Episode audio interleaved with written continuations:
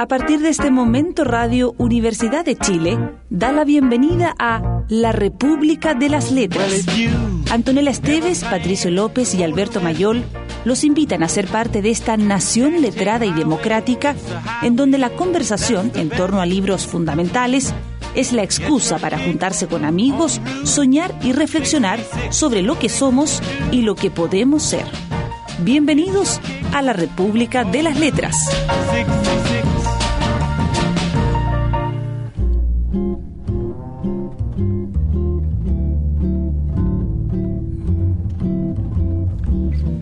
Aún era pronto cuando llegué, así que me senté en uno de los sofás de cuero que hay cerca del reloj en el vestíbulo y me puse a mirar a las chicas. En muchos colegios estaban ya de vacaciones y había como un millón de chicas sentadas algunas de pie esperando que apareciera su pareja. Chicas con las piernas cruzadas, chicas con las piernas sin cruzar, chicas con las piernas fantásticas, chicas con las piernas asquerosas, chicas que parecían chicas estupendas y chicas que debían de ser unas brujas si llegaban a conocerlas. Era un programa muy bonito, si entiendes lo que quiero decir. En cierto modo era también bastante deprimente, porque uno no podía dejar de preguntarse qué sería de todas ellas. Quiero decir, cuando salían del colegio, de la universidad, te imaginabas que la mayoría se casarían con unos imbéciles, con tíos de esos que siempre están hablando de cuántos kilómetros pueden sacarle un litro de gasolina en sus malditos coches. Tíos que se enfadan como niños cuando les ganas al golf o hasta un juego tan estúpido como el ping pong. Tíos malos de verdad, tíos que nunca leen libros, tíos aburridos. Salinger, el guardián entre el centeno, en esta noche de sábado, eh, homenajeando eh, a nuestra a nuestro país en este 18 de septiembre. Bueno, no, Antonella, ¿qué tal? Muy buenas noches. Patricio. Volviendo, volviendo a la responsabilidad. Creo que somos los únicos que estamos eh, al aire. Sabemos que tenemos menos rating que Santiago City, pero bueno, ¿se acuerdan de esa teleserie que no la veía nadie? Que como, no, me acuerdo. Elvio Soto, teleserie de Elvio Soto. Imagínate. ¿En serio? Sí. Bueno, ¿de estamos, qué estamos hablando? Como el 98. ¿En serio? mega. Te pasaste. Estamos con una. algo así como una deuda. No sé si una deuda en sentido estricto, pero por lo menos Salinger varias veces pensamos en hacerlo y nunca lo habíamos hecho. Nunca se nos dieron las cosas. Nunca se nos dieron las cosas. Y El Guardián entre el Centeno, que es su obra eh, cumbre y al mismo tiempo casi la única, porque en realidad tiene muy poca, pocas obras. Eh, el Guardián entre Centeno es sin duda una obra que, que, ha hecho escuela dentro de la literatura norteamericana fundamentalmente y sobre todo eh, en las variantes contemporáneas de la literatura norteamericana, donde hay muchos herederos eh, de mejor y, peor, y peor nivel, pero Salinger indudablemente es el primero. Esta obra que básicamente cuenta la historia de un joven, de un joven que es eh, por enésima vez expulsado del, colegio y que empieza su travesía para no ir a ningún sitio, no llegar a casa, no llegar a nada, eh, un tipo que tiene una situación familiar más o menos acomodada en términos económicos, pero totalmente devastada desde el punto de vista emocional, vincular sobre todo. No, no es una mala vida, no es que el papá le pegue a la mamá, ni que sean borrachos, sino que simplemente es lo que pasa en la posmodernidad. El jovencito no sabe muy bien dónde está parado. Está lleno de presente y no tiene nada más. Y pasado. Y de, claro, y un pasado leído desde el presente con una obsesión constante. Mm. Eh, y todo es al mismo tiempo fácil y difícil, todo es confuso. Y vemos este viaje desde su eh, colegio, donde es expulsado días antes de lo que debía salir del colegio, hasta su hogar. Eh, entrando y saliendo en su casa, sin encontrarse realmente nunca con sus padres, eh, y este deambular sin ningún horizonte que parece conducirlo finalmente hacia la, hacia la nada.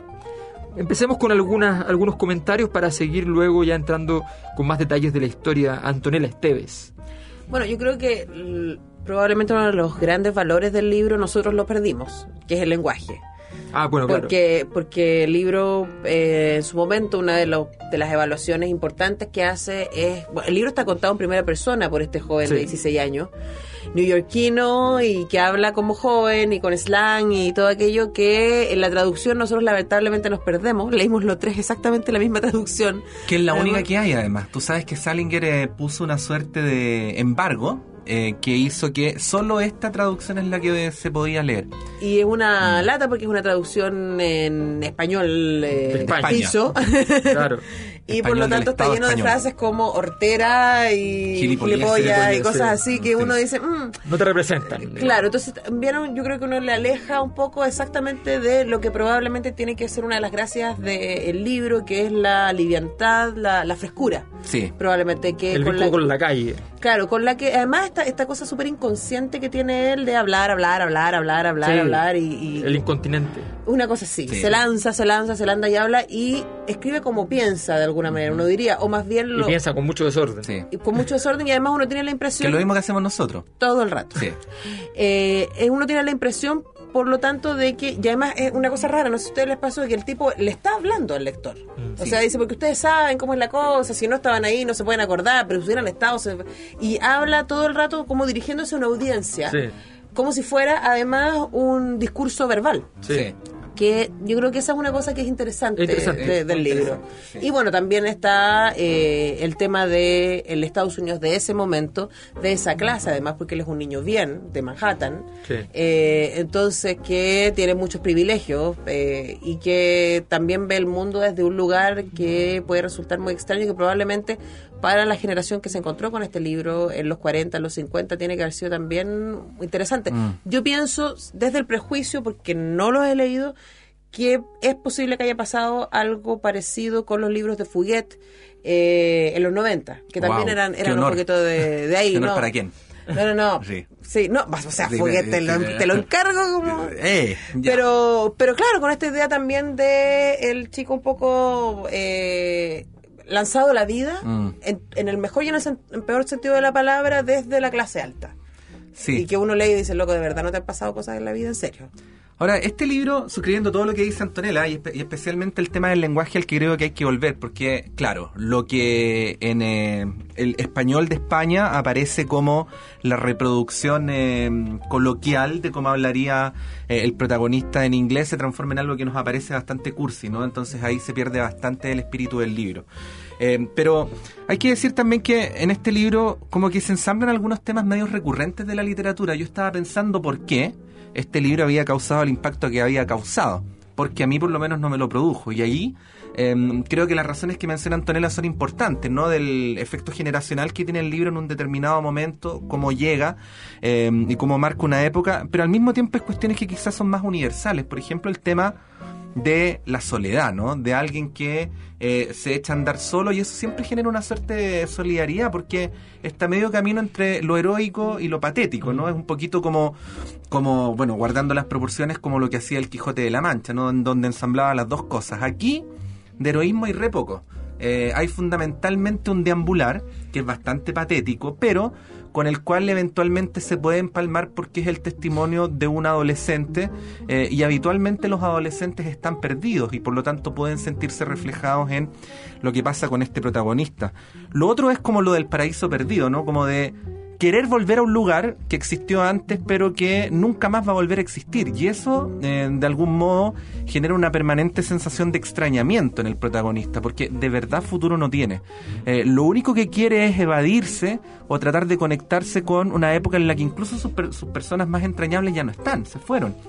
Y por eso mismo eh, es un libro que termina en un lugar eh, y perfectamente podría haber terminado 100 eh, páginas atrás, digo, desde el punto de vista de los acontecimientos que ocurren. No, no es un libro que tenga eh, una trama y un desenlace, ¿no? no, no simplemente llega a un determinado punto y se acaba, ¿no? Se podría haber costado 20 páginas después y, podría haber pasado cinco cosas más o 10 menos y, y, ya, lo mismo. y ya. Mm. Fíjate que hay, hay, un, hay, un, hay un tema que, es bien interesante, que es como, bueno, la fecha del libro, un libro que es del año 51, o sea, estamos hablando de un libro bastante antiguo que de alguna manera representa una época, pero una época que parte 20 años después, probablemente desde el punto de vista de, de, nosotros ver personajes que realmente representen esa época. Oye, y que hasta el día de hoy es súper leído en Estados Unidos, y eso también me llama la atención. Sí, sí. Y si el chino Río leyera un libro, sería este. sería este. Entonces, eh, pero es interesante además ensamblarlo como con, con la reacción europea a la posguerra, ¿no? Versus esta reacción americana, digamos, norteamericana, estadounidense. Eh, la reacción europea que, no sé, pues, ve que Camus, el, el mismo el mismo Sartre, que, que, una reacción, claro, mm. profunda, mm. se suda sobre la condición humana, eh, explicitando el problema de la condición humana, además, el encuentro de la humanidad consigo misma en el mal, Mm. en, la, en la grandilocuencia de la destrucción, en, en fin. Eh, o también en la displicencia del extranjero, pero esa displicencia con, con ribete existencialista, versus esta reacción que de alguna manera uno, uno sigue la historia de la, de, de- de la humanidad y es como la, la reacción que ganó, digamos. La reacción que ganó después de la posguerra, que es la reacción de este jovencito superficial, obsesivo, eh, Que se salva solo. que se salva solo que, y que además como que está permanentemente en el juicio a la sociedad. O sea, diciendo, ay, pero estos son todos falsísimos porque, porque son sociedad. Pues, o sea, trata, la gente va y se relaciona con ciertos niveles de hipocresía básica que son indispensables y el tipo, ah, este tipo es falso. Ah, este tipo habla estupidez. Ah, este tipo no sé qué cosa. Todo lo que dice es cierto. Porque la, la gracia es que todo lo que dice es cierto, pero el problema está en que efectivamente eh, eso que es cierto eh, no, no junta ni pega con, Claro, es una disfuncionalidad Claro. social muy grave. te transforma en, en un disfuncional. Pero siempre está el tema de la, en definitiva, de la, de la hipocresía, la falsedad y qué sé yo. Mm. Entonces, eso está en juego.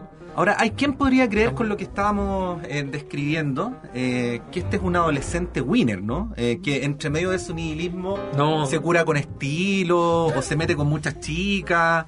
Eh, en general es un tipo que anda fracasando en todas partes, incluso en eso, ¿no? Eh, tiene relaciones de amistad fallida, eh, la relación que tiene con las mujeres es tan obsesiva como teórica, eh, en realidad no es alguien que termine yaciendo permanentemente, para nada. Eh, sus, Siendo borra- guapo, además. sus borracheras son bastante poco memorables, ni siquiera tienen ese exceso de esparpajo que uno podría encontrar en las borracheras de Bukowski, que son completamente patéticas, pero algo tienen precisamente por El- su el carácter extremista. ¿no? Glamoroso que hay. Eh, él Mm, es alguien sí. al que en estricto rigor no le pasa mucho. Sí. Pero yo creo, hablando de lo en que... el alma le pasa de todo, digamos. Hablando de lo que decía el, el Alberto, juntando esta cosa de la reacción existencialista eh, europea con lo que vemos acá en, en el Guardián entre el Centeno, yo creo que el síntoma es parecido. El tema es que la diferencia con los franceses es que había conciencia de que lo que les estaba pasando. Este cabro es puro síntoma. Claro. Sí. Entonces también ahí hay un... Y lo que leemos en el libro es exactamente esta idea de la superficie y no hay un ejercicio de decir, ok, pero ¿qué le está pasando? Probablemente, y es por eso que es posible se siga leyendo todavía, es que el lector es el que empieza a decir, bueno, eso le estaba pasando. Ahora, alguien de, no sé, 16 años se puede sentir eh, identificado, quizá. Que era la edad que tenía él, ¿no? Sí. Sí, yo. Eh, o sea, yo creo que si lo hubiera leído, bueno, nunca fui al perfil, pero si lo hubiera leído hace 20 años atrás, a lo mejor eh, Te podrías haber sentido hubiera enganchado mejor, porque por último podría haber dicho. Pero hace 20 años atrás eras un bebé, Patricio López. Hace 20 años atrás, de veras me confundí. Hace, hace 12. Mejor a propósito de hipocresía y falsedad. Vamos. A propósito de hipocresía y falsedad, nos vamos a Qué ir bueno con que no me dejaron terminar la idea, pero era bastante mala. Ray Barreto. Ray Barreto para escuchar hipocresía y falsedad.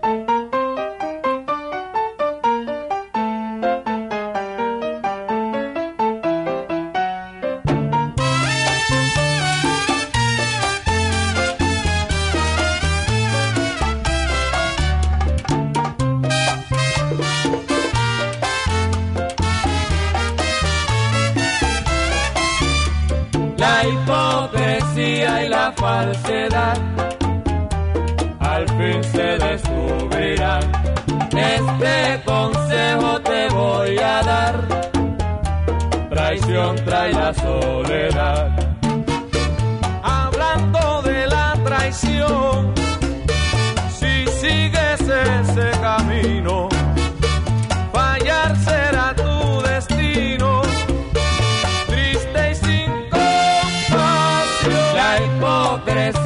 La falsedad al fin se descubrirán.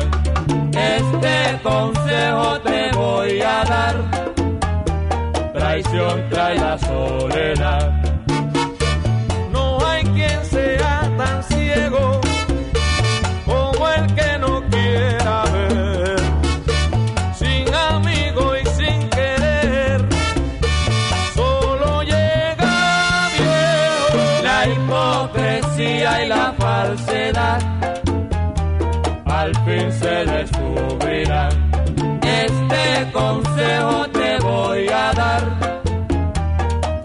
contra la soledad.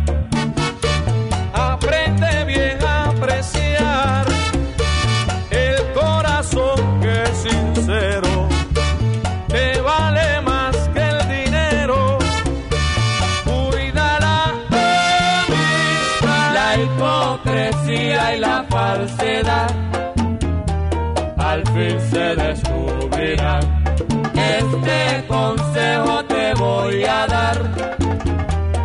Traición trae la soledad.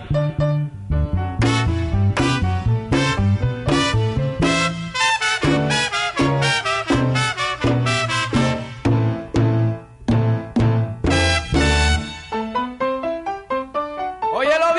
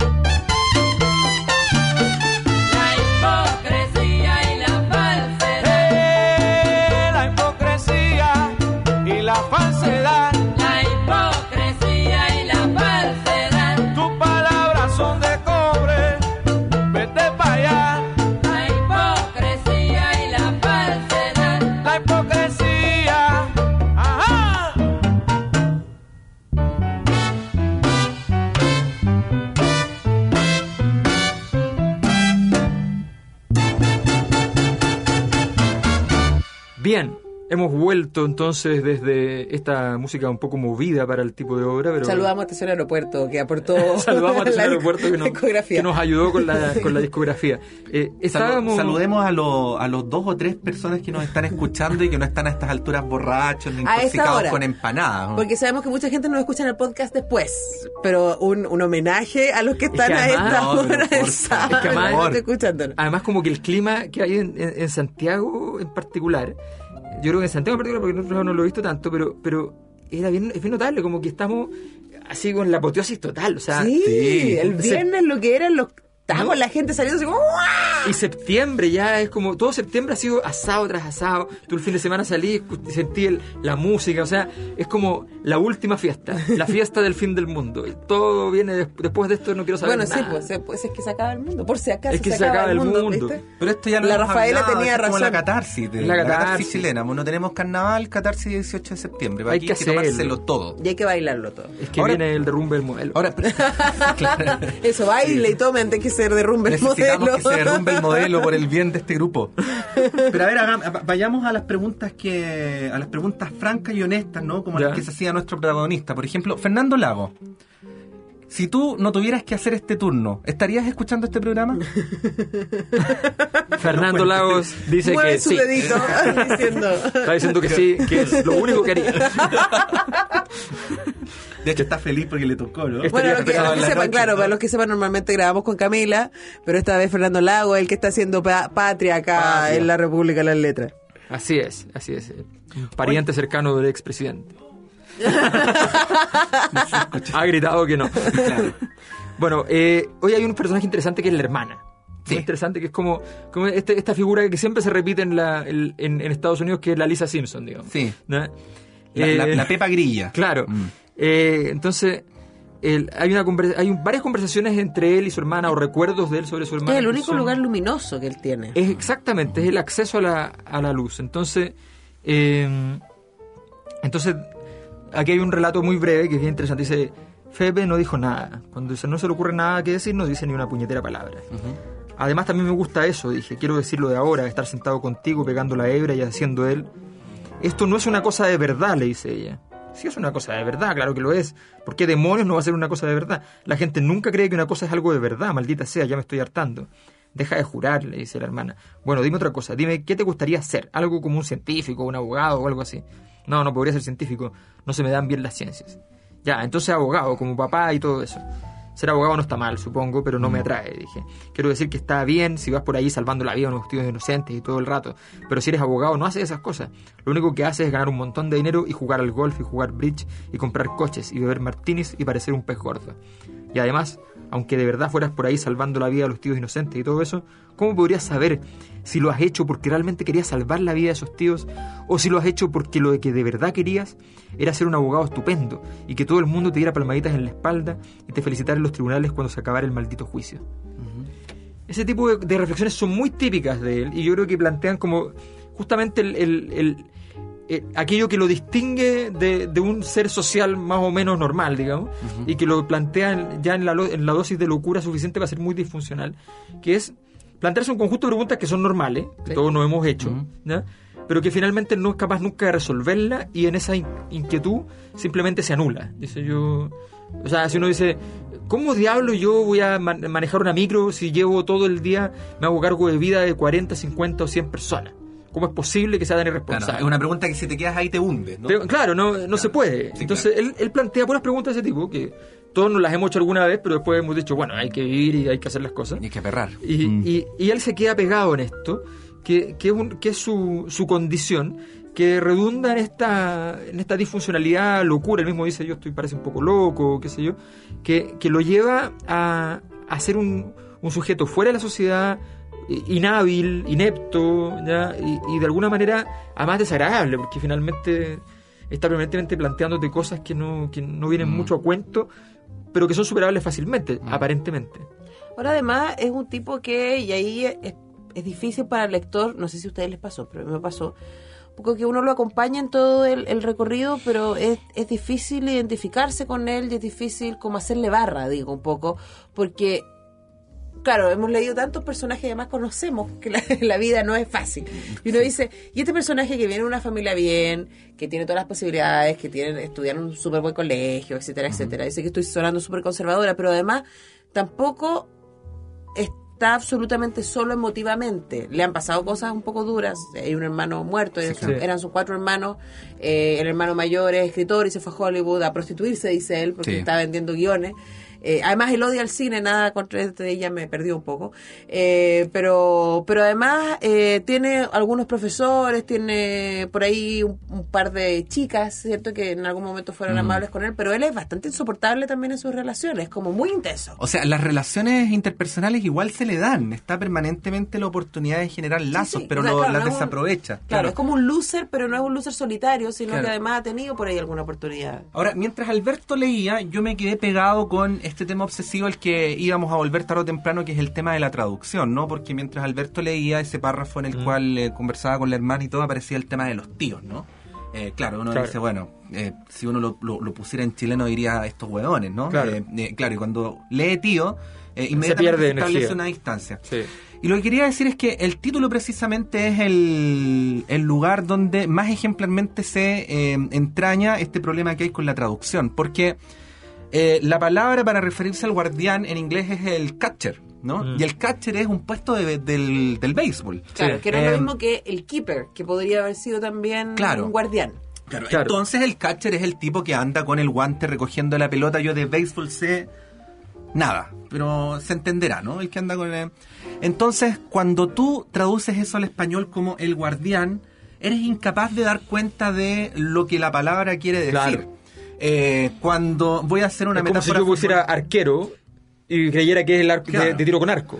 o una metáfora futbolística que a lo mejor Anto no la va a comprender muy bien, pero Usted me la traduce. voy a tratar de explicarla, ¿no? Cuando tú dices en el fútbol este tipo es un conductor, De lo que estás hablando ¿Qué es de alguien que tiene camión, no? No estás hablando del que le pasa al camión, sino que estás hablando de una serie de atributos que uno los podría usar metafóricamente en la vida, ¿no? Y de hecho se usan muchas metáforas futbolísticas en la El vida. Laudrup de la vida. El conductor es el tipo por el que pasa siempre la pelota, el que reparte hacia los costados, el más elegante. Bueno, si tú dices conductor a secas y le quitas el contexto, definitivamente la palabra se pierde. Y aquí eh, la palabra se pierde. Eh, y cuando tú dices el guardián entre el centeno, no logras eh, explicar lo que ocurre después con la verdadera traducción de la palabra. Y además que no es, en este caso no es una frase menor, porque en esta conversación que, que leía Alberto, ella lo, le insiste, le insiste, y le dice, Y bueno, pero, ahí. pero ¿qué es lo que lugar donde tú te imaginas donde sería feliz? Claro, y ahí él alude Y a él ese dice, poema, ¿no? yo sería feliz siendo el guardián entre el centeno,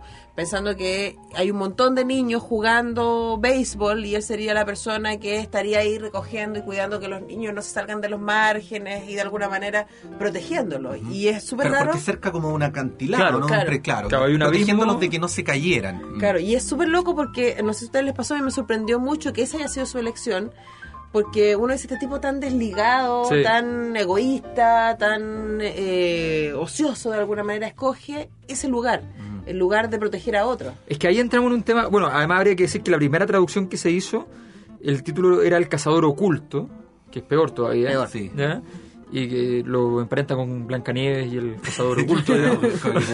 Claro, O sea- con la caperucita roja y la Sí, yo creo pedofilia. que ¿no? inmediatamente nos fuimos a Claro. los Sí, hermanos sí, Grimm y me dio sí. susto. Sí, pero, pero efectivamente. Que los hermanos Grimm. eh, no, hay, un, hay, hay un tema aquí dando vuelta que efectivamente tiene que ver con, con el hecho, lo que dijo Antonella antes, que es como, como. A nosotros efectivamente yo creo que nos interpreta poco, pero lo, lo llamativo, y aquí especulo, yo me imagino que a, a un quinceañero, no de nuestra generación, sino que la generación actual, ¿ya? sí lo interpreta. Yo estaba pensando en mis alumnos UDD cuando leía esto. Y hay algo, Algunos de ellos podría ser. algunos, algunos de ellos. Y además yo pondría otro, otro parámetro que es bien interesante. Este es un libro que ha hecho, ha hecho escuela, ha sido muy importante para entender la psicología de cierto tipo de personaje en particular. O sea, este libro, tal como la histérica es Madame Bovary en- y, la- y- y es el arquetipo de la histeria, el, el arquetipo del, el- del criminal obsesivo, ¿ya? Y desvinculado y socialmente. desvinculado socialmente, lo representa el guardián entre centeno. Qué fuerte. Ahora, este es un tipo que en, la que en el libro eh, es agresivo prácticamente solo verbalmente. O sea, Sí. es- hay algunas veces que se agarra combos, pero no mucho más allá que Siempre pierde. Pero sin embargo, por su disfuncionalidad social y por su personalidad obsesiva, da la impresión de que es potencialmente un criminal.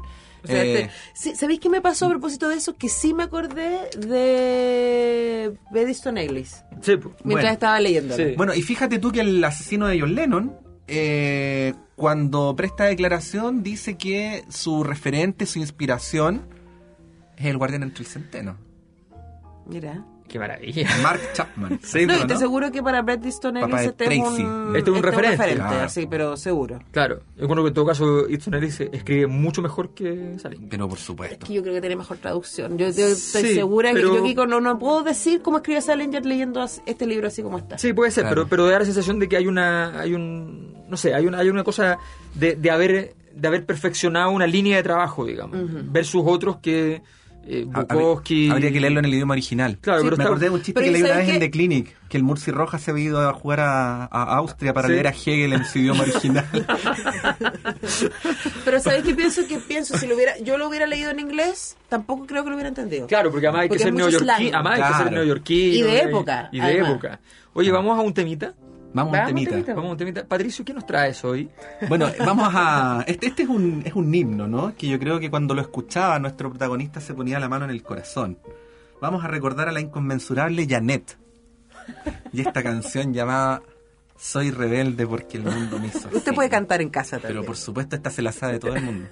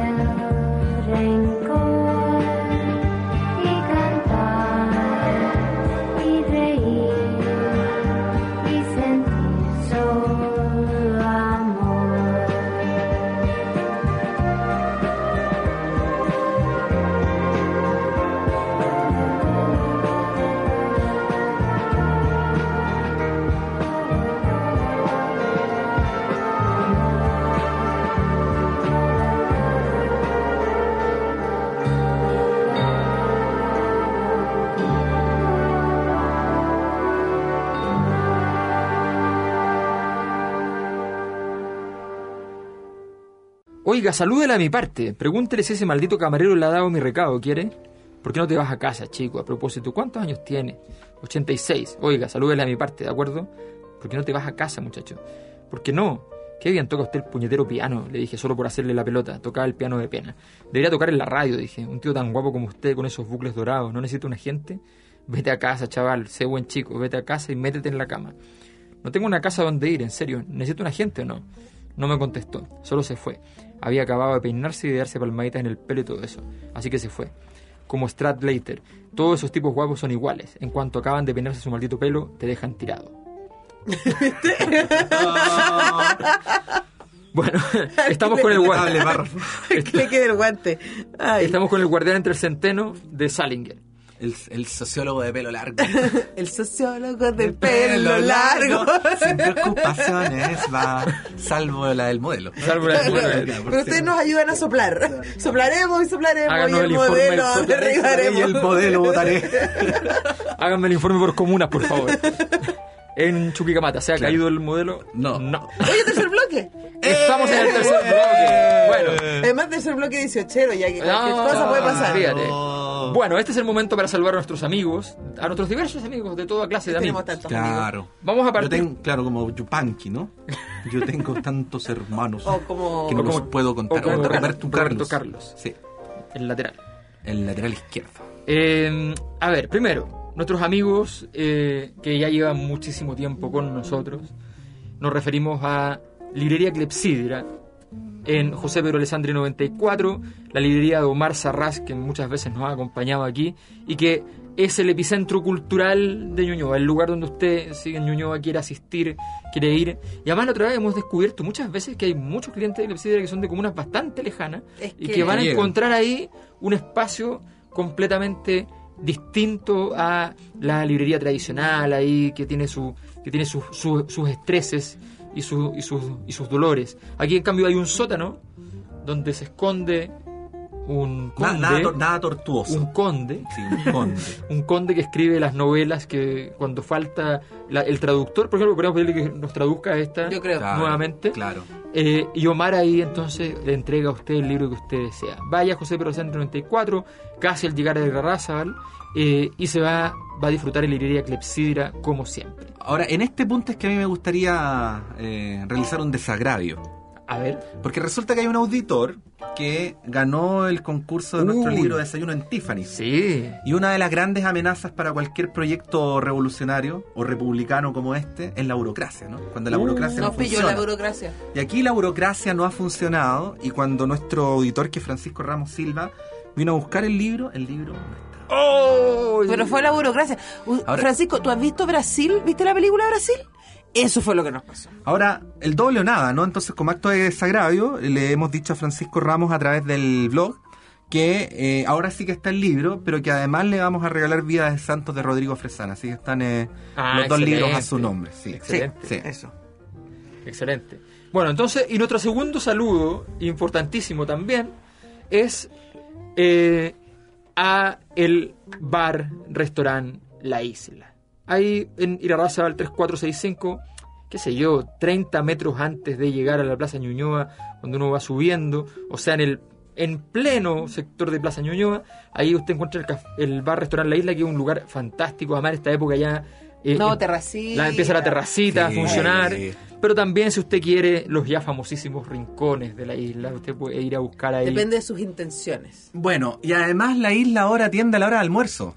Ah, muy bien. Ah. Ha regresado la isla a la hora de almuerzo, así es que arránquese ahí a la hora de almuerzo y no vuelva más. Puede cantar, dame una isla. Tómese la tarde libre. Irarrázaval 3465. Cual- cualquier problema que tenga con el jefe, que hablen con nosotros. Exactamente. Bueno, y si ustedes quieren tener más detalles respecto a la isla o a Clepsidra, pueden visitar nuestra nuestro blog, republicalasletrasblog.com, así de simple, republicalasletrasblog.com y ahí están los links para la isla y los links para la página de Clepsidra también. Y los links para nuestros programas. Todos y cada uno de ellos, de hecho hablábamos que de Periston Ellis hicimos Lunar Park, Sí. eh, tremendo libro. Sí. eh, y bastante inquietante. Sí. Veces te- te- estamos dejando pasar el tiempo para atrevernos a American Psycho después de ese libro. Eh, Parece que ahora está encontrable, ¿ah? Me dijeron la otra vez que está encontrable. Nada que ¿En serio? No, no, es, pueda es que estaba, es que estaba descontinuado así en Onda Latinoamérica. Yo, yo sé, pero nada que Clepsidra no pueda escribir en el sótano. Exactamente, Digamos, exactamente. digámoslo. Además, no es la primera vez que hay alguien fondeado y después de un tiempo aparece. Ah, sí. Claro, lo bueno, hemos visto sí, pasar bueno, antes. sí. Así que pueden ahí escuchar eh, nuestros podcasts, eh, meterse al blog o meterse a nuestro grupo en Facebook. Ya somos más de 600 republicanos en Facebook. Estamos, saludemos a Alejandro Barbosa, Perfecto. Miguel Ángel Ferreiros, Carlos Zúñiga, Ninguno de los cuales está escuchando el programa hasta ahora, pero no importa. Trinidad Fajardo, Pero Claro. lo escuchan en podcast. Sí, después. Felipe Vallejos, Ignacio Massad. Eh, un saludo etcétera. para su padre, el presidente, el expresidente del Banco Central, El exministro de el Salud. Sí, y, y sean más, o sea, les Silvia invitamos Muñoz y a- Felipe. A, que sean más activos ahí en nuestro blog y en Sí, nuestro no sean grupo pasivos, en Facebook. sean activos. Pues que nos, nos Y en. Twitter también hay gente que nos ha, nos ha escrito. Claro. Sí, sí, nos escribió Jan Victoria que está un poco decepcionada con nuestro programa de, de Drácula, ¿Ah, que sí? habíamos sido un poco serios. Sí, que, ha sido- que no habíamos estado a la altura de las expectativas. Claro, lo que pasa es que si ella quería pasar una noche de terror así, en sentido estricto. Pero, pero ella, ella, ella resolvió inmediatamente el tema porque en el mismo tuiteo con una capacidad de síntesis extraordinaria dijo, bueno, la culpa es mía que me hago muchas expectativas con ustedes. No, pero claro, si me dicen claro. una cosa así en la vida, Claro, claro. es como para es como para hacer lo que lo que este niño siempre estuvo a punto de hacer, digamos. Exactamente. O sea, no, qué terrible. Oye, contemos lo que va a pasar la próxima semana, que es un poquito al estilo del guardián entre el centeno, ¿no? En el futuro no va a pasar nada. No, ahora, nótese que nosotros teníamos la intención Sí, de estar en. Santiago, de Pero la hacer el programa en vivo. Eh, yo, yo te iba a salvar, Alberto, No. te tiraste el agua solo. Sí, no, culpa esta república nosotros Lo que pasa ropa. eh, no, pero es que además eh, voy a Aysén por una invitación A soplar el modelo. a soplar el modelo un poquito. Y, y, y la verdad es que el, el, el avión llega muy justito, entonces la verdad es que no hay muchas posibilidades de, de estar seguro de que podamos grabar tranquilamente y, y eso siempre es complicado, sobre todo en un día como el sábado post 18. Yo sé que el Fernando Lago está deprimido, porque tenía tantas ganas de venir el próximo sábado en la noche a hacer la República de las Letras. Pero entonces, para la próxima semana vamos a, igual, obviamente, Repetir repetir, uno un de programa. nuestros peores programas. Claro. Dentro de los cuales están todos. Vamos a buscar unos chilenos, sí, para que sea Sí. un poquito más... Yo, yo estoy haciéndole barra a Casa de Campo Uh. de Donos. A mí me parece muy bien, pues una buena alternativa. Y El la... libro más psicópata que hemos leído, en mi opinión, ¿ah? Ah, es que ahí tenemos varios... No, pero Es que yo creo que Casa de Campo es el, No, el hagamos, más hagamos un el programa... más degenerado. Hagamos un programa No, donde más degenerado fue el Marqués de No, Sade. no, no. Donoso es más degenerado Sí, que Marqués de sí, porque es un sí. degenerado reprimido es Sí, peor. sí, sí. Sí. Pero es más elegante también, mejor Sí. pluma, más Sí, literatura. bueno, eso. sí.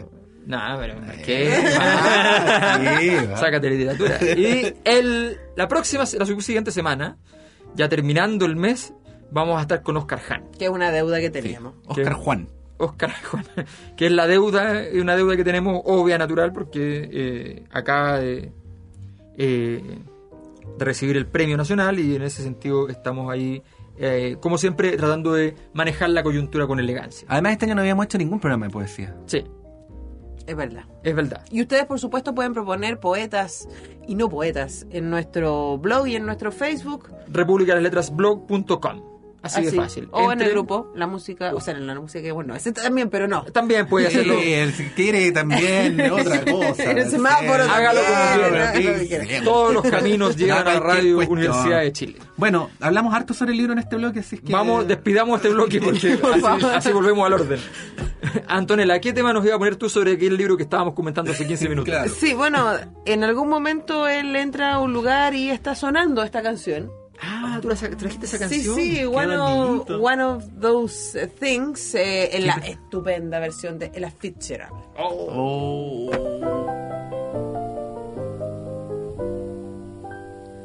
As Dorothy Parker once said to her boyfriend, fare thee well.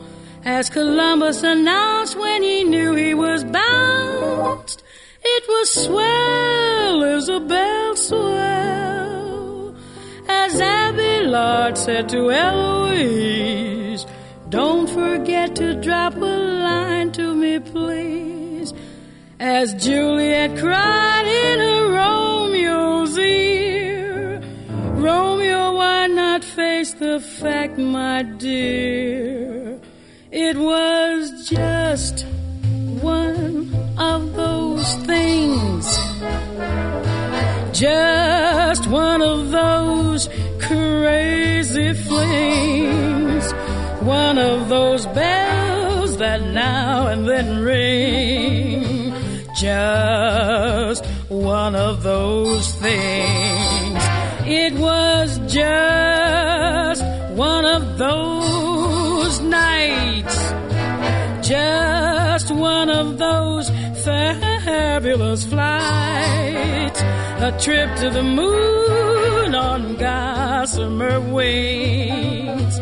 Just one of those things.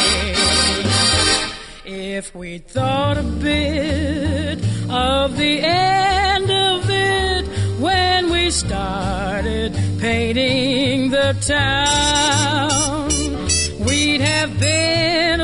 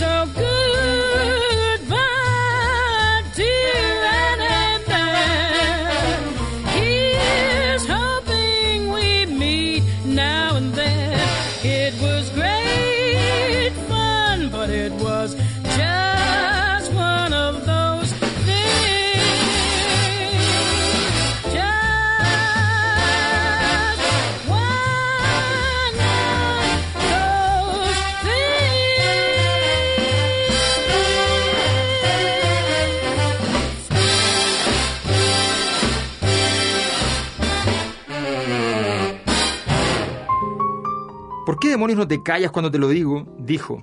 Sonaba muy nervioso, probablemente tenía miedo de haberme fracturado el cráneo o algo así cuando me había pegado contra el suelo. Ojalá lo hubiera hecho. Tú te lo has buscado, maldita sea, dijo. Qué preocupado se le veía. Ni siquiera me molesté en levantarme. Me quedé allí en el suelo un rato sin parar de llamarle cretino hijo de puta. Estaba tan furioso que casi gritaba. Oye, ve a lavarte la cara, dijo Stradlater. ¿Me oyes? Le dije que fuera él a lavarse su cara de cretino, lo cual fue bastante infantil, pero es que estaba hecho un demonio. Le dije, camino a los lavados, que parara a tirarse a la señora Smith. La señora Smith era la mujer del portero y tenía como 65 años. Me quedé sentado en el suelo hasta que oí que él cerraba la puerta y se alejaba por el pasillo hacia los lavados. Luego me levanté. No podía encontrar mi puñetera gorra de casa por ninguna parte. Al final la encontré. Estaba debajo de la cama. Me la puse, volví la visera para atrás como a mí me gustaba y luego me acerqué y me miré mi estúpida cara en el espejo. En su vida han visto una carnicería igual. Tenía sangre por toda la boca, por la barbilla y hasta el pijama y en el albornoz. En parte me asustó y en parte me fascinó. Toda esa sangre me daba aspecto de duro. Solo había participado en dos peleas en mi vida y las había perdido las dos. No soy demasiado duro. Si quieren que les diga la verdad, soy pacifista. Está bueno el párrafo. Bueno, pero ahí aparece el puñetero y el tío y todas esas que Sí, cosas que bueno. distancian. Ahora, lo que, lo que describe el, Alberto para hacerle un poco más de, de justicia a nuestro antihéroe es que él, a pesar de ser bastante patético en términos conductuales y a tener una apreciación de la realidad bastante distorsionada, alterna eh, una gran cantidad de estupideces que dice con algunos momentos de gran lucidez, ¿no? Sí. Eh, y, que, y que habitualmente le son permitidos a aquel que efectivamente toma distancia, ¿no? El que mira las cosas desde afuera, por lo general, eh, tiene las puertas de la sabiduría más abiertas. En este caso, desafortunadamente, la acción de alejarse es radical, pero en ese ejercicio de repente hace análisis muy lúcidos sobre otras personas o sobre determinadas circunstancias. Por lo tanto, aquí estamos hablando eh, de un adolescente desafortunado, desadaptado, pero en ningún caso tonto. No, Eh, claro. es, es alguien que está permanentemente reflexionando sobre todo lo que ocurre a su alrededor. Sí, igual y es formándose muy- juicio. Es, es muy interesante además hacer como el, el- el juicio de época. Yo sé que, que es muy poco material como para, para entrar en ese tipo de análisis, pero, pero aún así como hipótesis uno levanta y dice, a ver, aquí hay este, este personaje de alguna manera se parece a ciertos rasgos de la juventud actual, manejo de la frustración pésimo, ¿ya? el carácter obsesivo de los temas, eh, superficialidad, incapacidad de conectarse con cuestiones que son normales, ¿ya? Eh, conflictos allí donde simplemente pasan las cosas que pasan todos los días. Bueno, eh, esa, esa incapacidad, que además hemos dicho que de alguna manera interpreta adecuadamente el espíritu, la emoción que siente el asesino múltiple, el criminal, ya el criminal de este posmoderno, digamos, Sí. no Criminal en serie. El ¿no? criminal en O- o serie. el criminal a gran escala. Claro, el tipo que efectivamente agarra una, El sociópata. una, una, una ametralladora y se... No le digas así, Alberto. y- el sociópata, que, que agarra y, y que balea a 70 cabros chicos en un colegio. Sí. O sea, ese, ese personaje, ¿ya?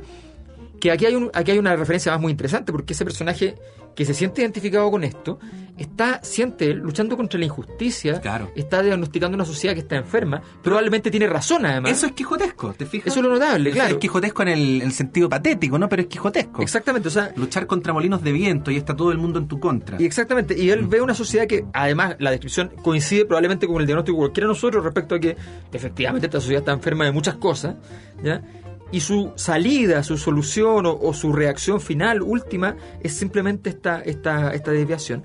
De alguna manera nos, nos da para pensar de que si la subjetividad contemporánea ha transitado por un camino que el guardián entre centeno lo mantiene como vigente y establece que ciertos rasgos de la juventud van por ese lado, ¿ya?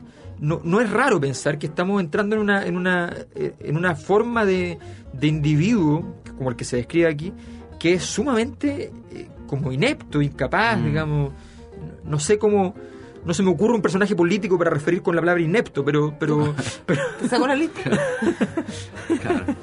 pero un poco eso, digamos. Pero Sí. también hay otro hay otra señal de época que yo creo que le quita un poco de, mm, de fuerza al libro y es el final del libro. Porque Sí. él, él pensaba irse, ya finalmente como lo habían echado nuevamente al colegio, los papás lo iban a retar y todo, y él decía arrancar. Esa era la idea hasta que la hermana chica le dice, no, yo me voy contigo, yo me voy contigo, yo me voy contigo, me voy contigo, y se le pega como una lapa, y él decide, ok, no me voy. Eh, y la última escena que lo vemos es viéndola a ella jugar en un, en un carrusel, Mm. en un tío vivo, dice el libro. Sí. Mira, tío Ío, pero qué Y el, gilipolleces. ¿Qué gilipollez? Dijo el tío. Él dijo el tío. Dijo el tío vivo. ¿qué es el- No, no sé, no. Qué ya, puñetera palabra. Qué puñetera. Bueno, y Claro. luego corte, y lo que suponemos, les voy a leer la frase para que entendamos por qué suponemos eso. Dice, eso es todo lo que voy a decir. Les podría decirles lo que hice después de ir a casa y cómo caí enfermo y todo eso. Y a qué colegio se supone que iré el próximo año cuando salga de aquí, pero no tengo ganas. De verdad, en este momento no me importa mucho nada de eso. Mucha gente, especialmente ese psicoanalista que tienen aquí, no deja de preguntarme si voy a aplicarme cuando vuelva a colegio en septiembre. En mi opinión, es una pregunta estúpida. Quiero decir, ¿cómo puede uno saber lo que va a hacer hasta que lo hace? La respuesta es que no lo sabe. Yo creo que sí, pero ¿cómo puedo saberlo? Es una pregunta estúpida, se lo juro. Y claro, lo que, la imagen que uno le queda es que el tipo termina en el hospital o en un psiquiátrico. Mm. Eh, y yo me acordaba con esto, y eso pensaba, domestica un poco al personaje. O sea, el personaje está inepto, está incapacitado para estar en ser parte de la sociedad, de esta sociedad enferma, pero que tiene sus maneras de, de desarrollarse y él termina siendo apartado. Pero este final, eh, un poco metido dentro de- del, del psiquiátrico, de un hospital, etcétera, hace un poquito, no sé si vieron eh, el eh, gabinete del doctor Caligari. No. No. Bueno, el gabinete les hago la historia larga corta, es una película de los años 20 alemana. eh, que para muchos es como un, un, eh, pre- un- una especie de, de- de imagen de lo que va a terminar siendo el nazismo. Y es la idea de este hombre, el doctor Caligari, que tiene un gigante al que hipnotiza y manda a matar gente. Eso es. Pero la película era así el guion y luego le escribieron y le hicieron, porque fue, era, era cuestionable así, una, una introducción y un cierre. Y esa introducción y este cierre hace que toda esta historia que se cuenta está contada por un paciente psiquiátrico. Ajá. Entonces, por lo tanto, es mucho más tranquilizador para el lector eh, o para el espectador en este caso decir, ah, bueno, pero eso que está contando no es eh, no es algo que pasó, sino más bien son los, las desviaciones, la- las ilusiones de este personaje que no está sano. Y un poco eso también lo que me da la impresión, cierra el libro, es como que le baja la temperatura a esta cosa bien eh, violenta y bien así como esperpéntica que está eh, lanzada ahí, con esta idea de que, ok, el, el niñito está loco. Mm. Pero, pero además un sentimiento que en general en el libro no está, que es el de la melancolía. O Sí. sea, cuando él llega al final y hace una conclusión de este acto que hace de contar todo lo que le había pasado, reconoce que al hacerlo eh, y al volver a pensar en personas que él en su debido momento despreciaba, eh, le baja una nostalgia, ¿no? Los Sí. echa de menos. Eh, y por eso termina recomendándole al lector que nunca hagan lo que él hizo porque van a terminar echando de menos. Yo me atrevo a pensar que, que tiene que ver con lo que pasa con, con Leviatán de Oster o que, lo que pasa en, en el cine con, con Perverso Luna de Hiel de Polanski, que los finales no tienen nada que ver con la obra, básicamente porque el autor trata de evitar el, el ostracismo Mm. de que puede caer la obra si es que no da algún mensaje, una luz de, no Algo digo de conecte, esperanza, ¿no? pero algo que conecte, efectivamente. Yo creo que hay, creo que hay algo de eso. Yo, a mí no, no me tinca que sea parte realmente de la obra. En Por eso te digo que suena, suena un poco eh, incongruente con lo que ha sido Yo no sé el si, el- del resto de la obra. si en la edición original, en inglés, eh, pasa lo mismo, pero en la edición, por lo menos que nosotros tenemos acá, vienen como cinco páginas En blanco después. al final. Tal vez un guiño del autor para decir que esta Esto historia está continuando y que en cada niño, en cada parte del mundo, puede ocurrir No hay, que salga. no hay nada más lindo que la sobreinterpretación. La- Bien. Hay un libro de Humberto Eco que se llama Los límites de la interpretación y lo, lo comentaremos otro día.